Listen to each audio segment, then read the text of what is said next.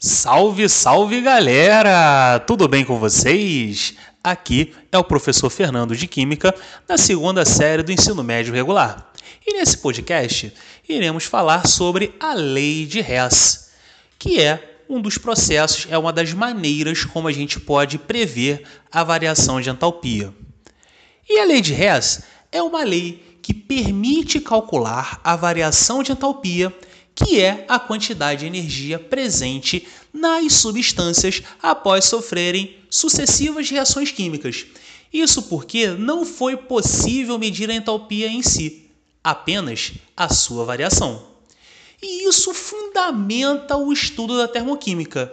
Com isso, Henri Hess ele estabeleceu o seguinte, que a variação de entalpia ΔH de uma reação química depende apenas dos estados inicial e final da reação, independente do número de reações.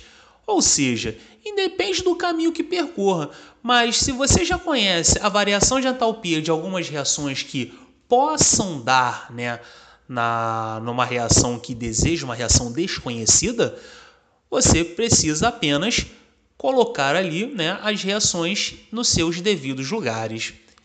E com isso, como é que a gente pode calcular isso pela lei de Hess? Né? Como é que a gente pode calcular essa variação de entalpia pela lei de Hess?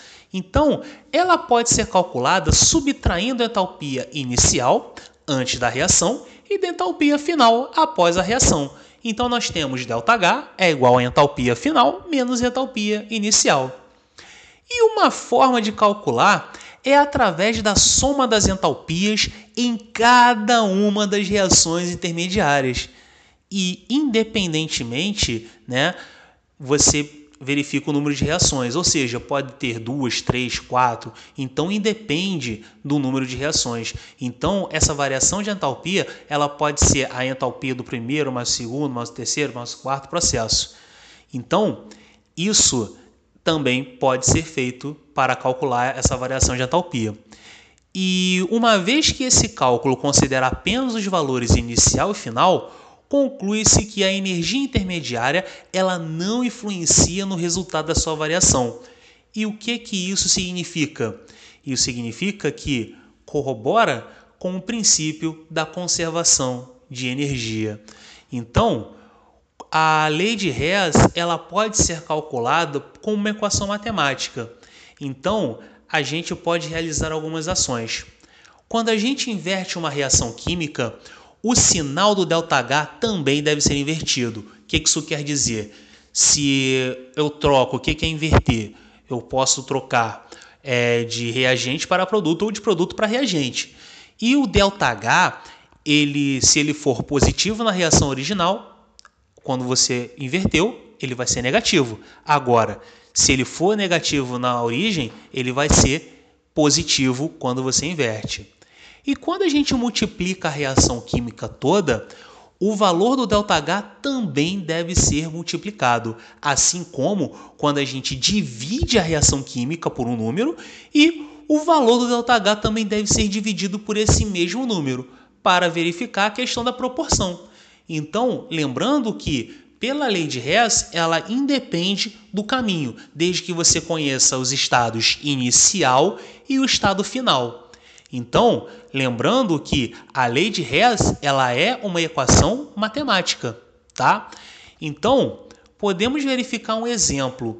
Então, eu quero que a gente calcule a variação de entalpia associada à reação de chamada dimerização do NO2, ou seja, tem 2 mols de NO2 provocando a formação de N2O4, onde a gente conhece é, duas reações com as suas devidas variações de entalpia.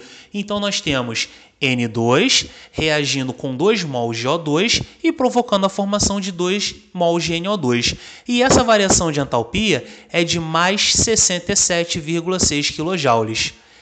Já a outra reação é quando você tem o N2 reagindo com também 2 mols de O2, provocando a formação de N2O4. Então, voltando à reação inicial, né, a reação que a gente quer saber o ΔH, a desconhecida, né? Então, nós temos 2 mols de NO2 nos reagentes e provocando a formação de N2O4, no caso, produto. Então, na primeira reação, a gente verifica que temos 2 mols de NO2 nos produtos e a gente quer nos reagentes. Então, a gente vai inverter a reação. Então, 2 mols de NO2 vai para os reagentes e N2 juntamente com os 2 mols de O2 vai para os produtos. E o seu ΔH, que era mais 67,6 kJ, passa a ser menos 67,6 kJ. Agora, o N2O4 ele está nos produtos e na reação que a gente tem conhecida do N2O4, ele também está nos produtos. Então a gente vai manter. Então vai manter do jeito que está. Então N2 reagindo com 2 mol de O2, provocando a formação de N2O4 com o seu ΔH igual a mais 9,6 kJ. O que, que acontece? Se a gente inverteu lá a reação onde tem o NO2, né? Então a gente vai poder anular tanto o N2, o gás de nitrogênio, e os dois mols do gás oxigênio. E aí a gente verifica que tem lá 2 mols de NO2 sobrando e provocando a formação de, de N2O4. E aí é a reação que a gente quer. Logo, o seu ΔH vai ser o quê? Vai ser essa variação, onde nós temos menos 67,6 kJ mais 9,6 kJ. E fazendo essa conta, vai dar menos 58 kJ. Então, através de uma reação, né, uma reação desconhecida, a gente pode verificar os estados inicial e final, podendo ter duas, três, quatro, até mesmo cinco reações. Mas, se você conhece os estados inicial e final, você pode calcular através da lei de Hess. Ok, gente? Então, até o próximo podcast.